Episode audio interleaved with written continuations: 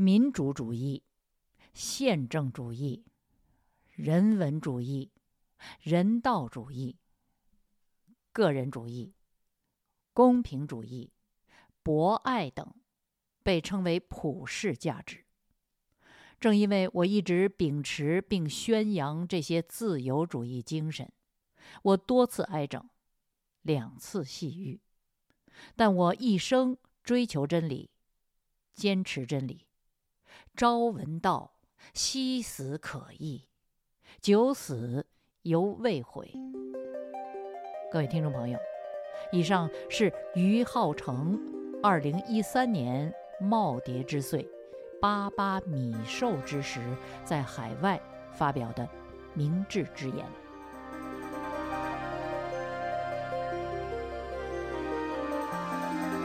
自由亚洲电台，华盛顿首季专题，我是主持人北明。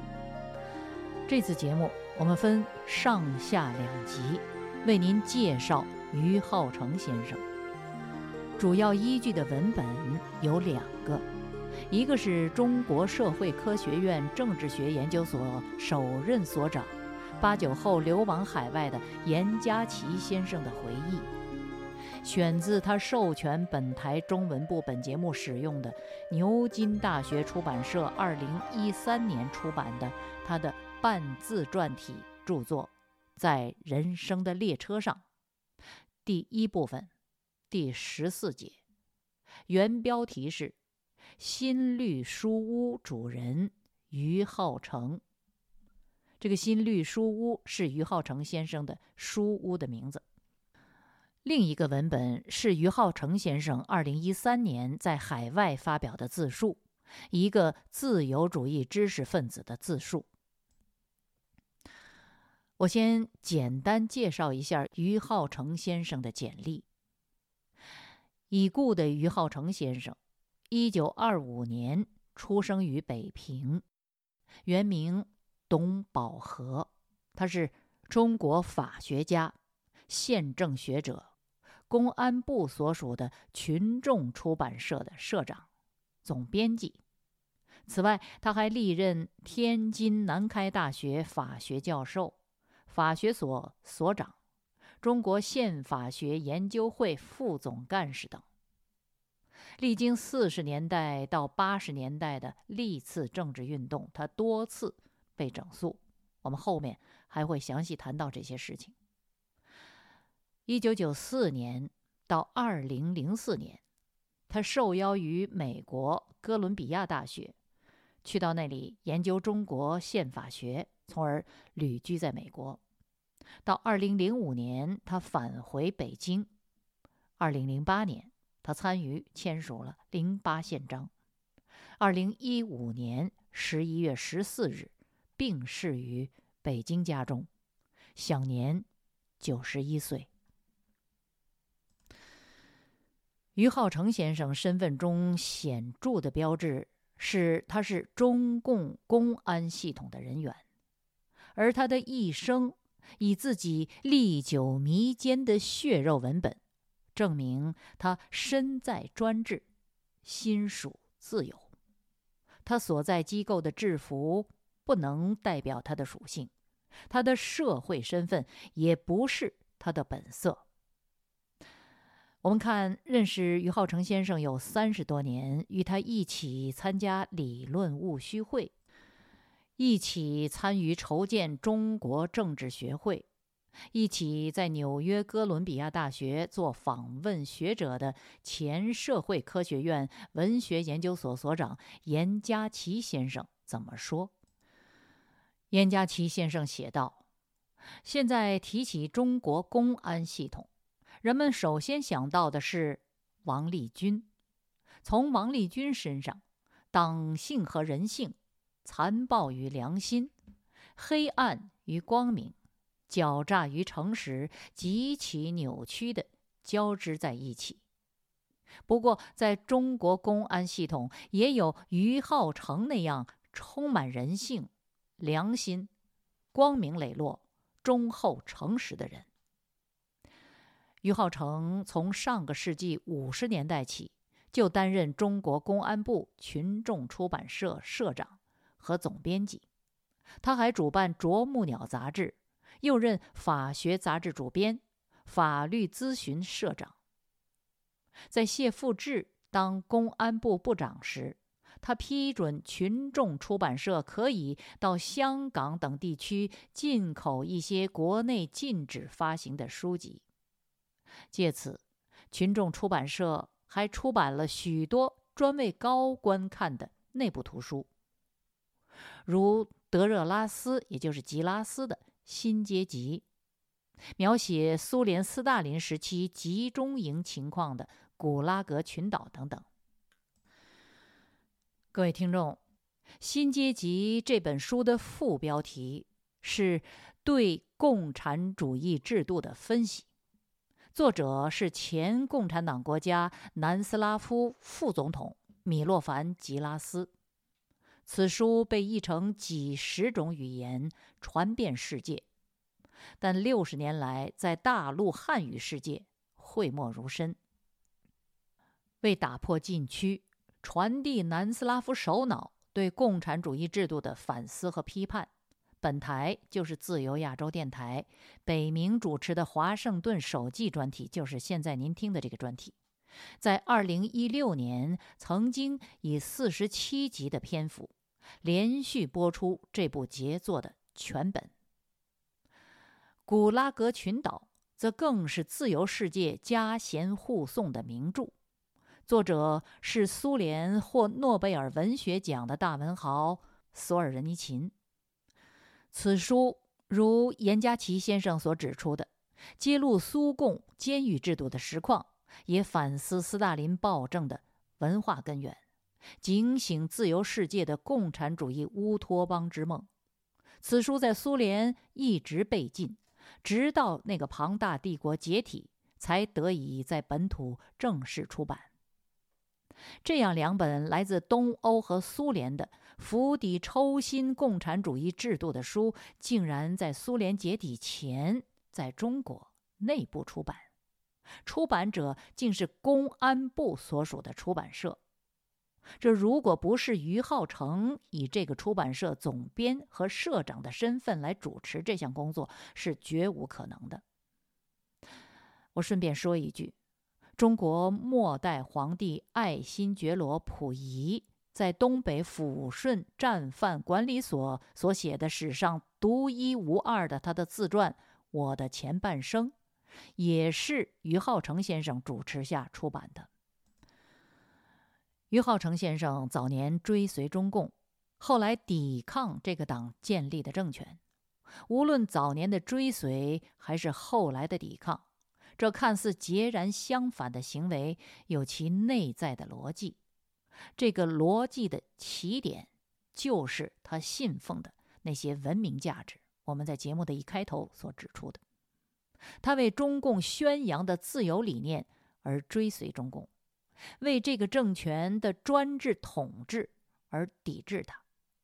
因此，他也必然会积极地参与1989年中国天安门民主运动，并为此遭到整肃。严家琪先生写道：“1989 年北京学生运动期间，于浩成、李鸿林、戴晴、李泽厚、苏小康、温元凯和我等十二人，在统战部。”会见了学生代表，并到天安门广场向学生宣读呼吁书。于浩成还参加了一些签名。就这样被关押了一年半，出狱后又禁止他在国内报刊上发表文章。各位，岂止是禁止发表文章？八十年代后半期，于浩成的论文已经编成《全语法》。他的杂文集叫做《谈风集》，这两部著作也同时被禁止出版。一个出书、读书、写书的人，遭此厄运，不啻灭顶，值得努力的避免。但是于浩成引发如此厄运的抵抗行为，不是抱虎平和的盲动，却正是他不断阅读、不断深思的结果。正如他的自述，他说：“一个人思想的形成，无不同所处时代环境、家庭、学校有关系。对于知识分子，更同他是读什么书大有关系。所谓近朱者赤，近墨者黑。因为于浩成看透现实，所以他每临大事有静气。”拥有行到水穷处，坐看云起的潇洒和从容。严家琪先生在他的回忆文章中告诉我们说：“于浩成爱书、出书、读书、写书，在北京的书房起名雅称‘新绿书屋’。一进书屋，就可以看到挂着的一对轴帘，宠辱不惊。”看庭前花开花落，去留无意，望天上云卷云舒。这是他二十多年前因六四被关押前的书房的轴帘。消解言论控制下的误区，从而铺设独立思考的基石，还原历史或现实真相。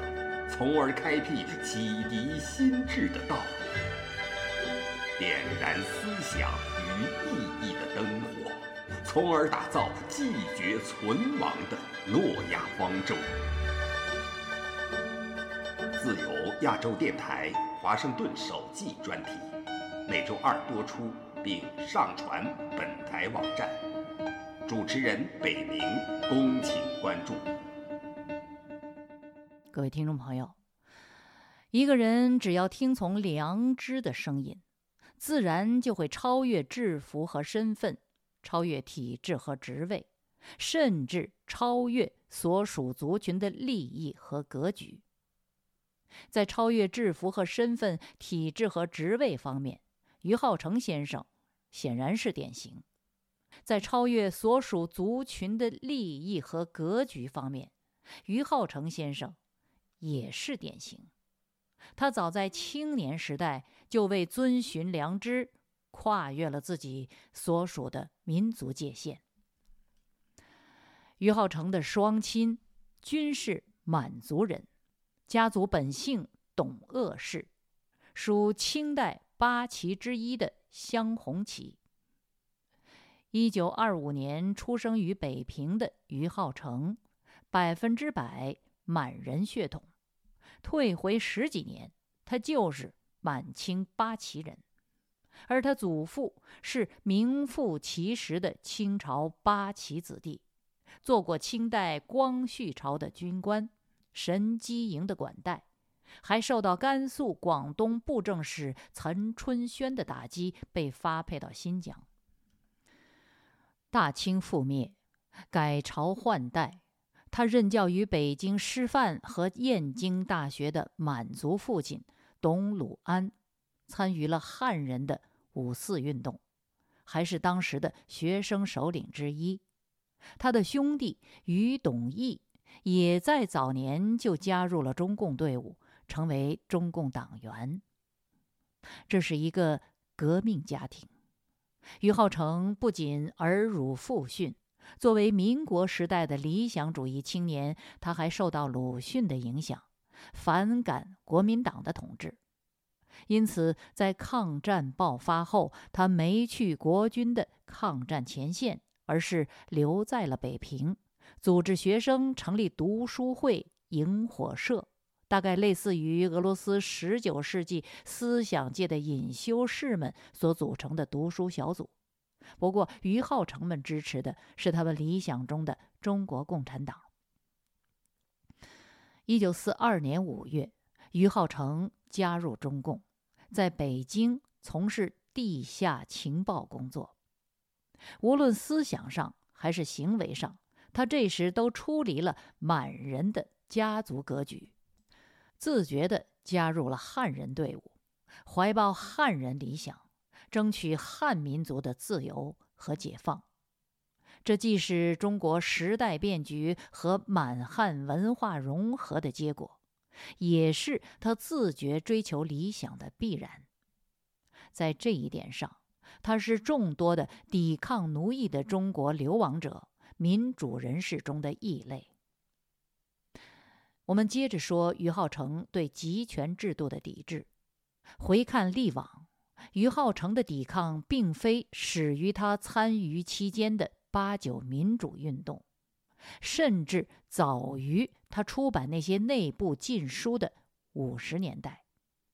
一九四四年，于浩成被调往延安受训，那时起，中共在现实中的邪恶作为。比方说，毛泽东羞辱知识分子的言论，中共迫害以致杀害王石卫的事实，萧军在延安的经历及其后来的言论等等，导致于浩成的思想转型。他开始以常识而不是光辉的理念和抽象的主义来判断是非。思想往往是行动的先导。于浩成由此踏上了自己的经济路。什么经济？哪条道路？如何行进？各位朋友，这一集只是于浩成先生一生的点滴内容。下次这个节目，我们仍然要依据严家琪先生的回忆和于浩成先生的自述，加上北明的评述。具体看看于浩成先生如何躬行正道。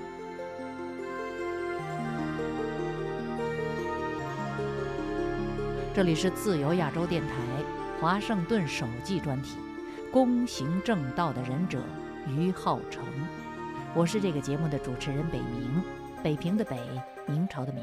谢谢收听，我们下周同一时间再会。